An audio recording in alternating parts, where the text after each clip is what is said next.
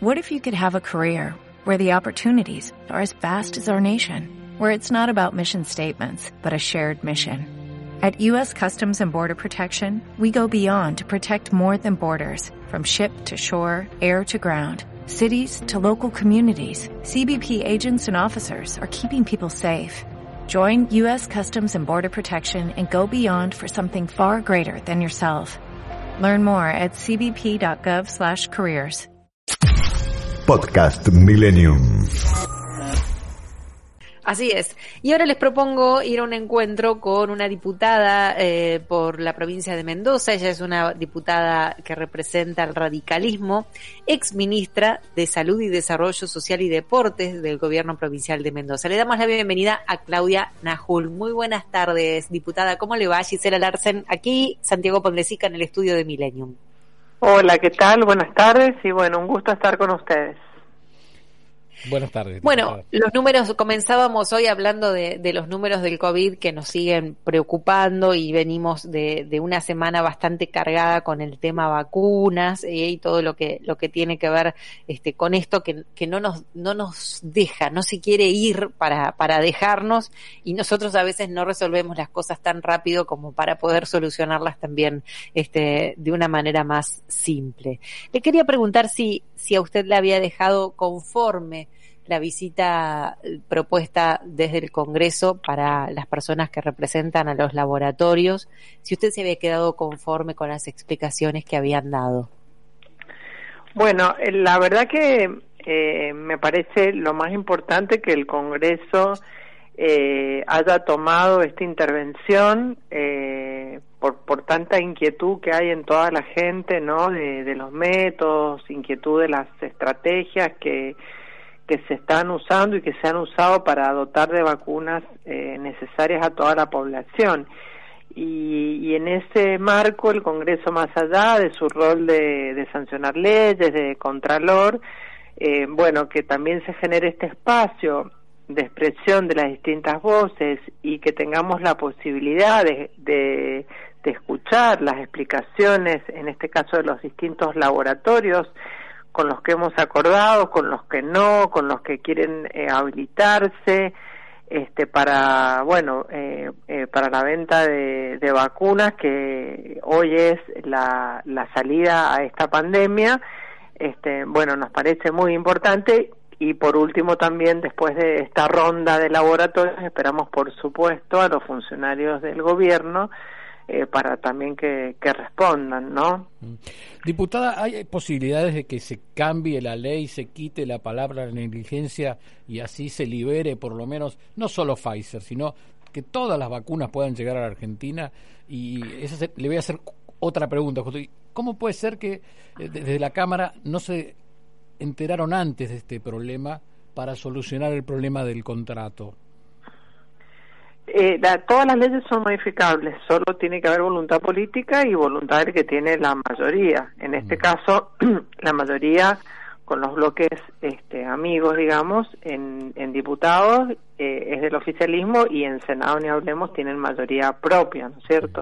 O sea que si hubiera voluntad política se pueden cambiar las leyes, así como esta ley, ellos la presentaron eh, en octubre el año pasado y en dos días la aprobamos con bueno con características muy muy especiales eh, que nunca se había aprobado para la compra de un insumo como era la prórroga de jurisdicción la indemnidad la confidencialidad no o sea que si hay voluntad política del oficialismo por supuesto que se puede modificar y nosotros los vamos a acompañar como hemos acompañado todo lo que tiene que ver con resolver esta situación tan tremenda que está viviendo la Argentina con, con números escalofriantes de, de, contagios y de fallecidos. ¿Y usted qué piensa? ¿Que hay voluntad?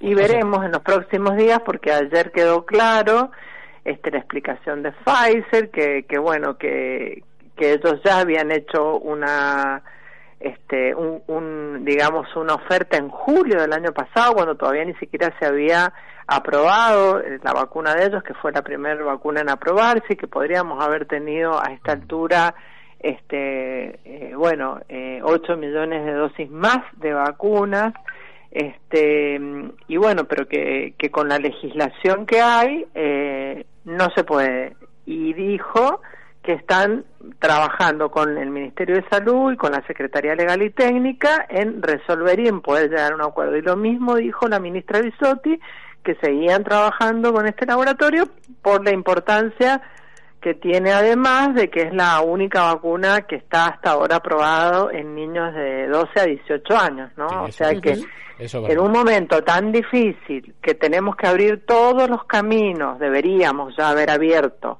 este, cuando ya dimos esta ley para tener esos precontratos, para para poder este, hacer los convenios con todos los laboratorios que estén fabricando, con todos los países, eh, es eh, porque acá la única forma de salir de, la pandemia es que logremos vacunarnos todos, todo el planeta y en Argentina el 80% de la población, sí.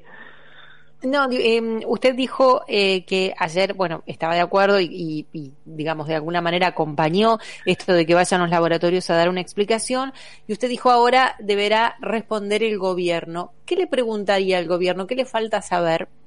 No, bueno, primero tenemos que terminar la ronda con, con los laboratorios que faltan, faltan sobre todo AstraZeneca, falta Gamaleya, que son además los que nos deben dosis, nos tienen que dar este, distintas explicaciones y al gobierno tenemos también muchas cosas que preguntarle sobre cómo va a seguir este plan de vacunación eh, bueno, eh, qué previsiones hay, este, qué, con qué laboratorios están abriendo nuevas negociaciones para tener certezas y poder llevarle certeza a la gente de cómo va a seguir esto.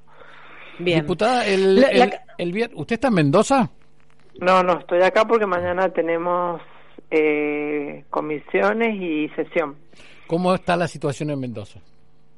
Y la situación en Mendoza está como en todos lados, con muchos casos. Ahora ha bajado un poco la, la cantidad de casos. Este, eh, bueno, con un sistema de salud como en todos lados también eh, tensionado, pero respondiendo, respondiendo a, a todos los requerimientos y con una particularidad Mendoza. Mendoza no ha cerrado las actividades, Mendoza tiene presencialidad escolar mm. y así todo tiene el nivel de contagio, yo diría, menor que otras provincias que están con todo cerrado. Eso ya lo demostramos el año pasado, que tenemos otra manera de manejar este, la pandemia, eh, que tiene que ver con el absoluto cuidado de la salud, con la responsabilidad individual y con mantener este, las actividades con absolutos protocolos con algunas, digamos, limitaciones como son las salidas por números de documento, para, bueno, horarios diferentes para los ingresos a las distintas actividades para que no haya tanta gente en el transporte, todas estrategias que hacen a ese equilibrio que el gobernador planteó desde el primer momento, Rodolfo Suárez, de ir buscando entre salud y educación, entre salud y economía, porque salud es todo, ¿no? La, cambio un, segundo de tema, la llevo a la oposición. Eh, ¿Qué está haciendo la oposición en este momento para las elecciones de medio término? ¿El, el frente nuestro? Sí. Bueno, ayer hubo una reunión muy importante que, que yo he visto en, en, todos los medios, de donde se tomó la decisión, por supuesto, de mantenernos unidos más que nunca y de poder ampliar también lo que se pueda nuestra nuestra base para representar a la mayor cantidad de argentinos en esa búsqueda de, de resolver los problemas que tiene la gente, ¿no? Del día a día, que es la agenda que, que nosotros tenemos, que nunca nos hemos desenfocado de eso, que es trabajo, que es educación, eh, que es la, la situación social tan grave que estamos viviendo, el mm. desempleo, este, bueno, ese, eh, por supuesto, la salud este, esa es nuestra agenda y bueno, y, caminaremos sobre eso con todos los que se sumen a, esas ideas, ¿no? Muchas gracias, diputada. Un placer no, con usted. ¿eh? Que tengan muy buenas tardes. Adiós. Bueno, conociendo el pensamiento de otra diputada, en este caso de la Unión Cívica Radical, sobre lo que sucedió ayer en el Congreso y está pasando en esta interpelación a los eh, fabricantes de vacunas. Vuelo de regreso. Periodismo en el 1067. Bueno, si vamos a seguir un poquito más, si te parece, con el tema de la interpelación ayer o un poco la consulta que hicieron diputados a los laboratorios. ¿eh? Antes hablamos con Claudia Najul, eh, diputada nacional por Mendoza. Y ahora vamos a hablar, si te parece, con el Pablo Yedín, diputado, presidente de la Comisión de Salud de Diputados y médico tucumano, que es de el, eh, del Partido Peronista. ¿eh? Eh, ¿Nos escucha, diputado? Sí, perfectamente. Bueno, está- perfectamente. Está, Gisela Larsen, que ya está, hoy le toca afuera en su casa, en La Plata, y yo estoy aquí en los estudios de Million. ¿Cómo está? Bueno, bien, bien, ¿cómo están ustedes? Bueno, voy a- Bien, le, voy a, le voy a hacer la misma pregunta que Gisela le hizo a la diputada anterior. ¿Se quedó conforme con las respuestas que dio ayer, por ejemplo, el representante de Pfizer? Bueno, me parece que hubo respuestas muy significativas, digamos, conforme, digamos, en el sentido de que muchas de estas cosas nosotros ya las veníamos diciendo, pero es importante por ahí que se escuchen de la voz del laboratorio directamente, ¿no? ¿Cuáles han sido las dificultades que tuvo el laboratorio para poder controlar con la Argentina? Mm. que claramente no hubo ningún soborno ni intento de intermediación que generaron las denuncias por parte de la oposición, que tampoco los he escuchado salir a aclarar ahora que se sabe que eso no ocurrió, cuál es la, cuál es el motivo por el que la denuncia no se levanta de alguna manera, o sea, hecho no solamente en la justicia argentina, sino en las Naciones Unidas, en Estados Unidos, todo un escándalo absolutamente infundado, sin ninguna prueba o nada que la sustente. Eso, eso me parece que es importante. Eh, lamentablemente la oposición no, no ha levantado esto. Y lo segundo que me parece importante es que tampoco la Argentina ha rechazado ninguna vacuna de Pfizer. Lo cierto es que Pfizer nunca pudo cerrar con la Argentina para poder venderle. Y bueno, e- eso tiene que ver con las decisiones comerciales de la empresa privada que, bueno, lamentablemente no pudimos ponernos de acuerdo, a pesar de que nuestra ley de vacunas le generaba todo lo que inicialmente habían pedido, confidencialidad, prórroga de jurisdicción, pagamos nosotros las indemnizaciones, pero ellos aduciendo de que esa cláusula dice que si ellos son negligentes, nosotros no vamos a pagar las indemnizaciones, entonces ellos quieren que también, aunque sean negligentes, nosotros paguemos las indemnizaciones. Y eso es el conflicto que existe hoy desde el punto de vista legal, que impidió hasta el momento, por lo menos, si bien nos, también nos contó, me parece muy interesante, que siguen trabajando en el intentar resolver este tema y ver cómo se va a resolver, cosa que me parece lógico, porque una cosa eran las exigencias de los laboratorios. Mm. Hace un año... Diputado, pero año, ayer esto lo dijeron, eh, esto de las indemnizaciones.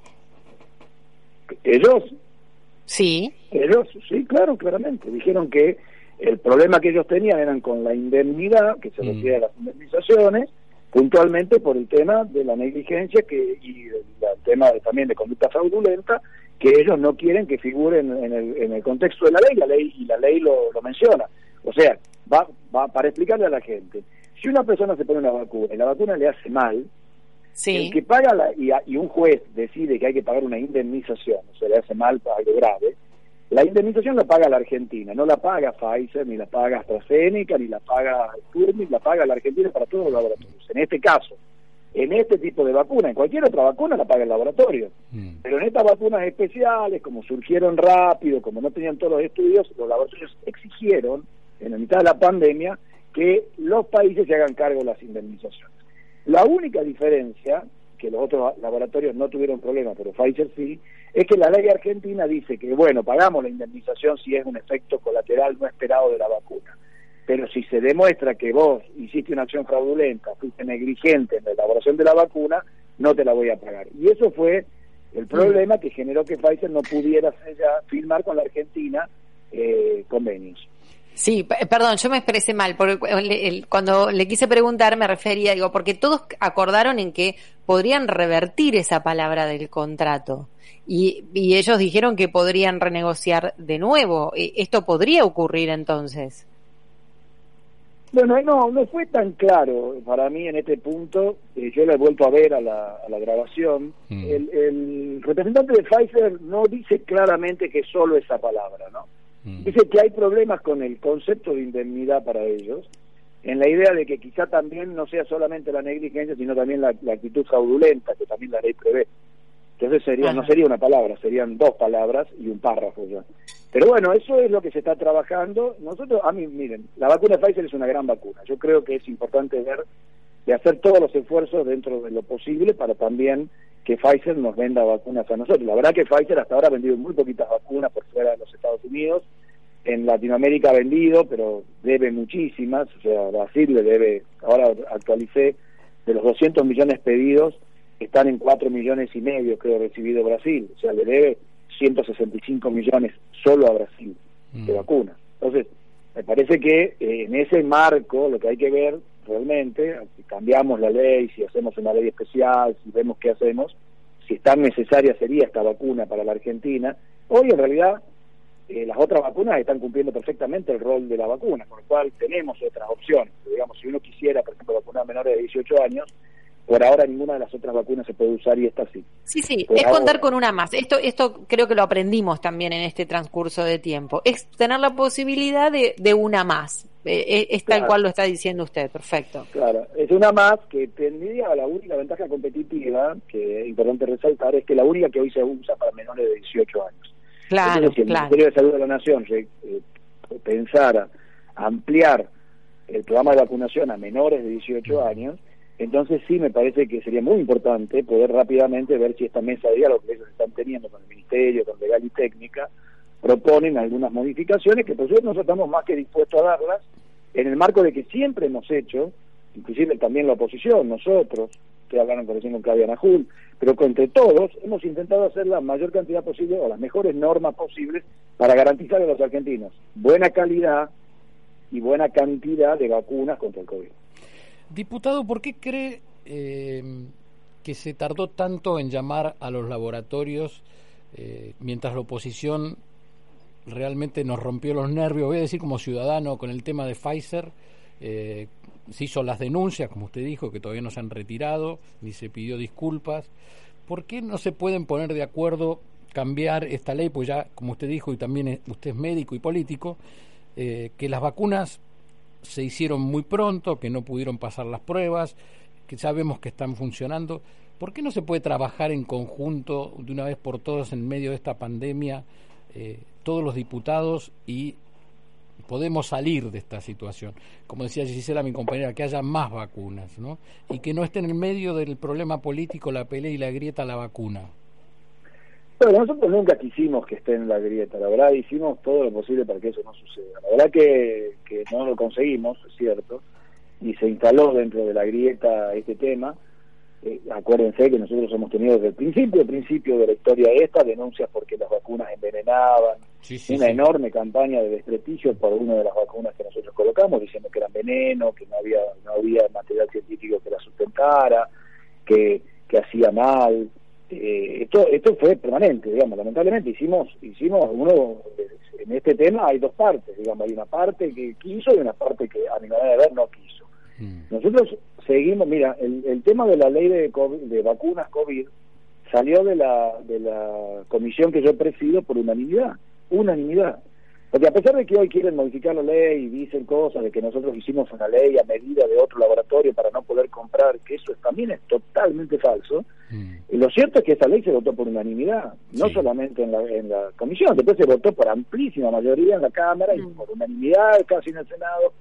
Entonces, de verdad que me parece que la Argentina hizo las leyes, hizo los, los deberes, la, la industria obviamente tiene sus, prioridades, sus su momentos, sus decisiones y es respetable. Y bueno, algún día cuando la epidemia haya pasado y nos podamos sentar todos y evaluar qué, cómo, cómo trabajamos durante la pandemia, cada uno tendrá que hacerse cargo de las decisiones que tomamos y de, y de las decisiones que no se tomaron en tiempo y forma en cada uno de los lugares. Y la industria tendrá que explicar también por qué mantiene las mismas exigencias para los países del hemisferio sur, que, obviamente son mucho más pobres en general que el hemisferio norte, ya más de un año de la pandemia, cuando ya todo el mundo sabemos que las vacunas son seguras, cuando todos sabemos que las vacunas son un éxito comercial increíble, y siguen exigiendo confidencialidad, prueba de jurisdicción y que nosotros paguemos las indemnizaciones. Cosa que era lógica hace un año, pero hoy deja de ser bastante lógico, digamos, no tiene ninguna lógica hoy seguir discutiendo esto y sin embargo sigue siendo una exigencia para que no podamos contratar. La verdad es que me parece que llega un momento en que estas cosas también hay que decirlas. Diputado, cuando se refirió a la oposición y a la responsabilidad, me hace acordar cuando el jefe de gabinete hace una semana le dijo, ustedes van a tener que dar explicaciones en el Congreso a la oposición. ¿no? Eh, bueno, todos. ¿Estaba hablando de eso o, todos? No, todos tenemos que dar explicaciones, cada uno cada uno en su rol y en, la responsabilidad que tiene, me parece. Yo creo que ha habido una oposición muy destructiva y otra que no ha sido tan destructiva. Mm. Pero ha habido una definitivamente, ¿no? las denuncias de las últimas semanas exigieron que nosotros tengamos que llevar los laboratorios a la Cámara para que digan que no cobraron retorno. Ustedes saben el escándalo que es eso para una empresa norteamericana. Afuera. Tener que hacer eso. Sí, lo, hemos, lo, que pasa es que también usted, yo comparto eh, esto que dice plenamente y no no sé si pasó en otro lugar del mundo. Lo, lo, averiguaremos seguramente con el correr de los días y con el correr de la pandemia. Me parece que somos únicos en esto. en España Pero también eh, eh, o sea, tuvieron otro tipo de, problemas, pero eh, este, este en especial quizás no. Em, también pensaba yo, ¿qué pasó con esos discursos que decían, y reitero, comparto esto que acaba de decir de, de la macana que se mandó a la oposición, pero digo, ¿qué pasó con esos discursos que dijeron tan seguros que nos habían pedido recursos naturales? Porque eso partió desde el oficialismo.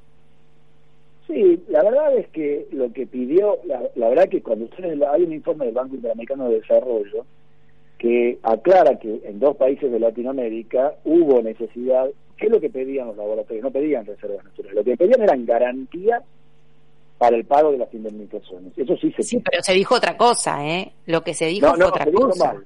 Sí, sí, coincido y se dijo mal. Se dijo mal, ¿qué va a hacer? Se dijo mal. Lo que pedían los laboratorios y piden son garantías para el pago de los indemnizaciones. Esas garantías se pueden dar de diversas manera. Eh, por ejemplo, se puede hacer un seguro de caución, se puede hacer un depósito, se puede hacer distintas maneras que ellos, lo que quiere el laboratorio no solamente es que les paguemos las indemnizaciones, sino que porque evidentemente en muchos de los países en donde se está vendiendo, y nosotros debemos ser uno, no tenemos un buen historial de pago, entonces nos piden garantías de, de dónde van a salir los recursos para pagar. ¿entendés? Para que no, después cuando llegue un momento. Sí, sí, sí, yo, eh, lo, lo, comprendo, pero digo, me, me, llama la, atención, me llamó la atención siempre eso, digo, si, si eso no había sido así, digo, ¿cómo con tanta liviandad, así como se dijo que habían pedido coima, con tanta liviandad, digo, con tanta liviandad están diciendo que nos están pidiendo las reservas del Banco Central, que nos están pidiendo recursos naturales? No, no, eh, pero aparte, además, quiero aclarar, la ley es explícita en que eso no puede ser. La ley explicita un listado enorme de situaciones que no pueden ir de garantía para el pago de indemnización. El problema fue que al no cerrar, la ley dice no se podrán usar de garantía para el pago de las indemnizaciones, artículo 2 creo que es, las reservas del Banco Central, nuestros recursos naturales, dice que no, Mm. Entonces, como el contrato se termina no, no firmando, quizá alguien haya creído que era por eso, porque no le dábamos eso de garantía, pero en realidad el laboratorio no quiere, lo único que quiere es tener la garantía, y todos quieren, de con qué se va a pagar eh, estas eh, indemnizaciones si surgieran. Por otro lado, vuelven a un año y pico de vacunación, no hay indemnizaciones importantes a pagar en ningún lugar del mundo, y hay cientos de millones de dosis colocadas. Exactamente. Es una discusión un poco de, abogados, más que una discusión real de la vida misma de las industrias o de la vida misma de los vacunados. No, no hay problema. pero bueno, Estamos conversando con el diputado de la Nación eh, y de la provincia de Tucumán. Eh, estamos hablando con Pablo Raúl Cedlín, él es del Partido Justicialista, a propósito de la exposición que tuvieron ayer los laboratorios en el Congreso y de cómo continúa esto. Diputado, usted nos decía que fue el presidente de la comisión, o corríjame, o que fue quien hizo la ley, ¿no? Eh, ambas cosas. Ambas cosas, bueno.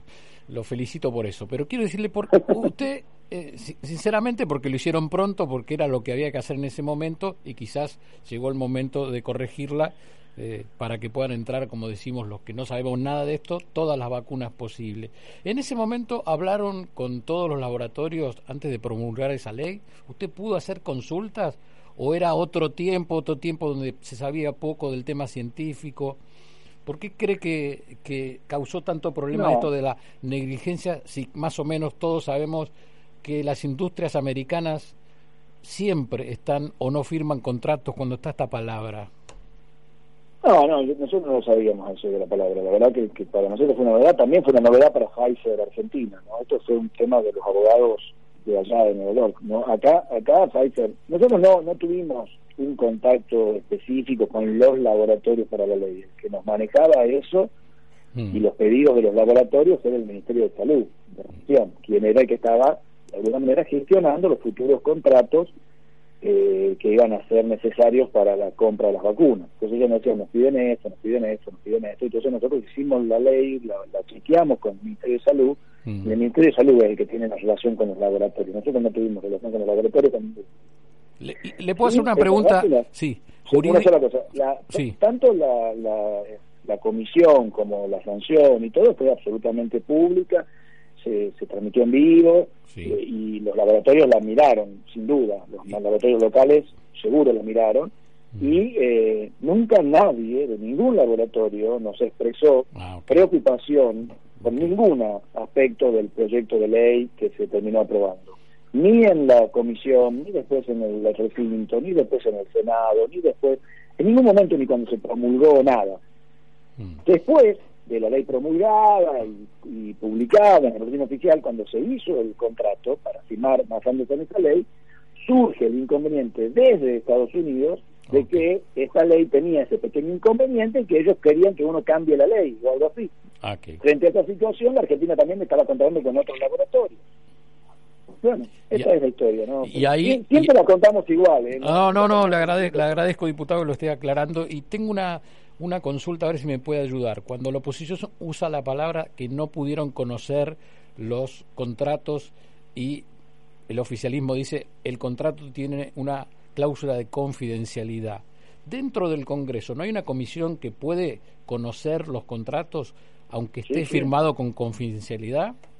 La ley prevé que a pesar de la confidencialidad que, que prevé la ley, los contratos deben, una vez ser firmados, venir a la Comisión de Salud de ambas cámaras y ser compartidos con las autoridades de las comisiones, que por supuesto son mixtas. ¿Y fueron compartidas? ¿Fueron Por compartidas? supuesto, por supuesto. Yo y Carmen Pollero en la, en la Comisión de Diputados no solamente hemos leído todos los contratos, Mm. sino que hemos hecho sendos resúmenes que hemos distribuido en toda la comisión, que es de todos los colores políticos, y lo mismo hizo el senador Fiat, que es de la Unión Cívica Radical, en el Senado, en tiempo real con la firma de los contratos. En tiempo real, bueno, Pfizer no, porque no firmó contrato, pero todos los otros los otros cinco, AstraZeneca, Sputnik, nosotros tuvimos un contrato especial de Covishield, el de COVAX y no sé cuál me estoy olvidando, Sinopharm, perdón, todos esos eh, nosotros los tenemos, por supuesto que los tenemos. Diputado, nos ha sacado una duda porque de la de la oposición No, no, dicen la que no AGN pueden conocer los contratos. ¿Eh? La AGN también los controla. No, no hay. A ver, hay mucho mito con esto. Me parece que hay un tema de que se ha generado toda una... No, los contratos han sido absolutamente lo que no se puede hacer, no podíamos hacer nosotros es publicarlos, o salir a sí, decir cuál era el precio de la vacuna o cuál era la... Por eso se han dicho cosas que son incorrectas. Como por ejemplo, muchos dicen AstraZeneca no nos cumplió con el contrato. Y en realidad AstraZeneca dentro de todo viene cumpliendo mejor de lo que cumplió Sputnik, por dar un ejemplo, ¿no? En cuanto a la entrega. Ustedes dirán, no, es al revés. No, no es así. Mm. En base a los contratos es así. Le hago la última pregunta. Una de las dudas que surge ahora es, ¿qué pasa si se llega a firmar un contrato eh, con AstraZeneca eh, si eh, se puede poner, digamos, en uso al otro día? Es decir, si se pueden activar esas vacunas al otro, al otro día. Perdón, con Pfizer, me equivoqué de marca de vacuna. Eh, con Pfizer. Si se llega a llegar a un acuerdo con Pfizer, se firma el contrato va a haber todavía que dar otro paso que es que la apruebe la ANMAT. ¿Hay posibilidades No, no, de que no, se no. tramite? No, no, Pfizer está autorizado en ANMAT. Mm. Pfizer fue Ya la está. primera vacuna que ANMAT autorizó. Pfizer está autorizado. Perfecto. Si Perfecto. usted firma un contrato hoy con Pfizer, ma- Pfizer mañana trae la vacuna, se ponen más pasado mañana se pueden estar colocados. Dipu- Perfecto. Diputado Pablo Raúl Cedrín, muchísimas gracias por esta charla, por aclararnos el tema. En este programa tratamos de saltar la grita, escuchamos a todos, es muy importante todo lo que usted eh, nos dejó en este tiempo. No, gracias a ustedes, un gusto enorme. Le mandamos, luego. le mandamos un abrazo. Así es, Giselle. ¿eh? hemos escuchado ayer a Graciela Ocaña, hoy a la diputada de la Unión Cívica Radical y recién al diputado Pablo Raúl Yedín del Partido Justicialista y con esto tenemos más o menos una mirada de lo que nos pasó. Algunas cosas me interesó, me interesaron, no sé a vos, ¿no? Que, que él armó la comisión, que se votó por unanimidad, que la confidencialidad eh, no era cerrada para la Comisión de Diputados. Bueno, vamos sabiendo un poco la verdad y es lamentable que se siga haciendo política con las vacunas y rompiéndonos los nervios a los ciudadanos. Podcast Millennium.